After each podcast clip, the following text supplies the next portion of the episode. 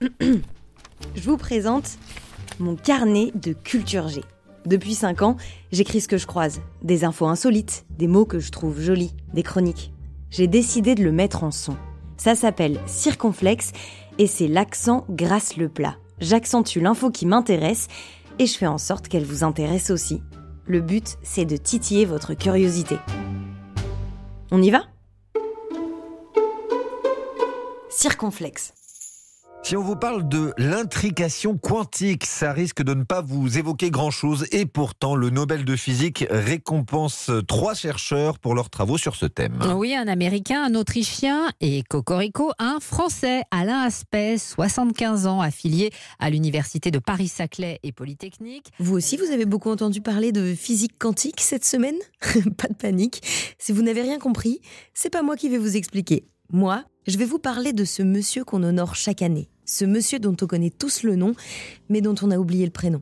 Je vais vous raconter l'histoire d'Alfred Bernard Nobel, père du prix Nobel, dépositaire de plus de 350 brevets et inventeur de la dynamite. Alfred Bernard Nobel naît à Stockholm en 1833.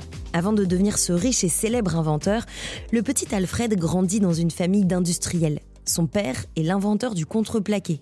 Mais s'ils sont riches, c'est grâce à l'armement, notamment aux mines. Alors à 17 ans, Alfred s'oriente, logiquement, dans la chimie des explosifs. Son objet d'étude La nitroglycérine, un explosif révolutionnaire bien plus puissant que la poudre à canon. Problème, la nitroglycérine est instable. Il veut la rendre plus sûre, plus maniable et facile à transporter. Alors, dans l'usine familiale, il enchaîne les expériences. Trois, plusieurs explosions endommagent l'usine. La plus violente d'entre elles tue cinq personnes, dont son petit frère Émile. En 1867, Alfred a 34 ans. Enfin, il réussit à stabiliser cette foutue nitroglycérine.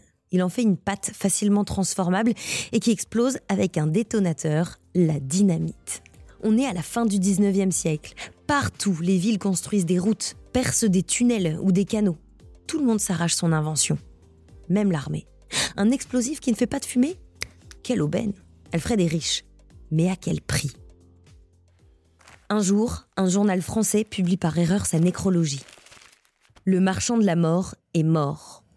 Le docteur Alfred Nobel, qui fit fortune en trouvant le moyen de tuer plus de personnes plus rapidement que jamais auparavant, est mort hier. Sauf que Alfred n'est pas mort. Ces quelques lignes le bouleversent. Alors, il change son testament. Il lègue la quasi-totalité de sa fortune à la création d'un prix. Un prix en son nom qui récompensera chaque année des personnes ayant apporté le plus grand bénéfice à l'humanité. Il délimite cinq domaines, la littérature, la chimie, la médecine, la physique et la paix. Alfred, homme de paradoxe, inventeur de la dynamite et éminent industriel de l'armement, ne cessera pas pour autant son activité. Il meurt deux ans plus tard. Il laisse derrière lui le processus de fabrication du caoutchouc synthétique, du cuir et de la soie artificielle, et 32 millions de couronnes pour les prix Nobel. Les premiers prix Nobel sont décernés en 1901. À partir de 1902, ils sont remis des mains même du roi de Suède. La récompense 10 millions de couronnes suédoises pour chaque lauréat. Ça fait à peu de choses près 1 million d'euros.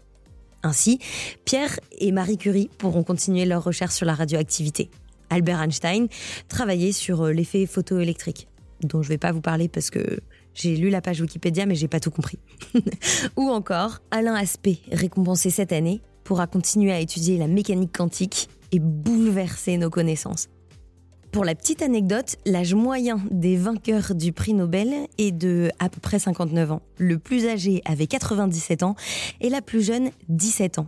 Elle s'appelle Malala Yousafzai et elle a été récompensée par le prix Nobel de la paix pour s'être battue pendant des années pour le droit des filles à l'éducation, notamment au Pakistan.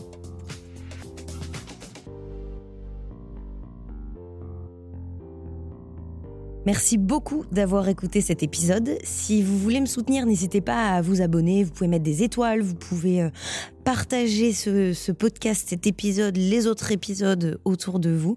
Ça me fait toujours très très plaisir aussi quand je reçois euh, vos messages ou quand, euh, quand, quand vous me dites un petit peu ce que vous en pensez. Si vous avez des idées de sujets, surtout, n'hésitez pas. Et puis, on se retrouve la semaine prochaine. Salut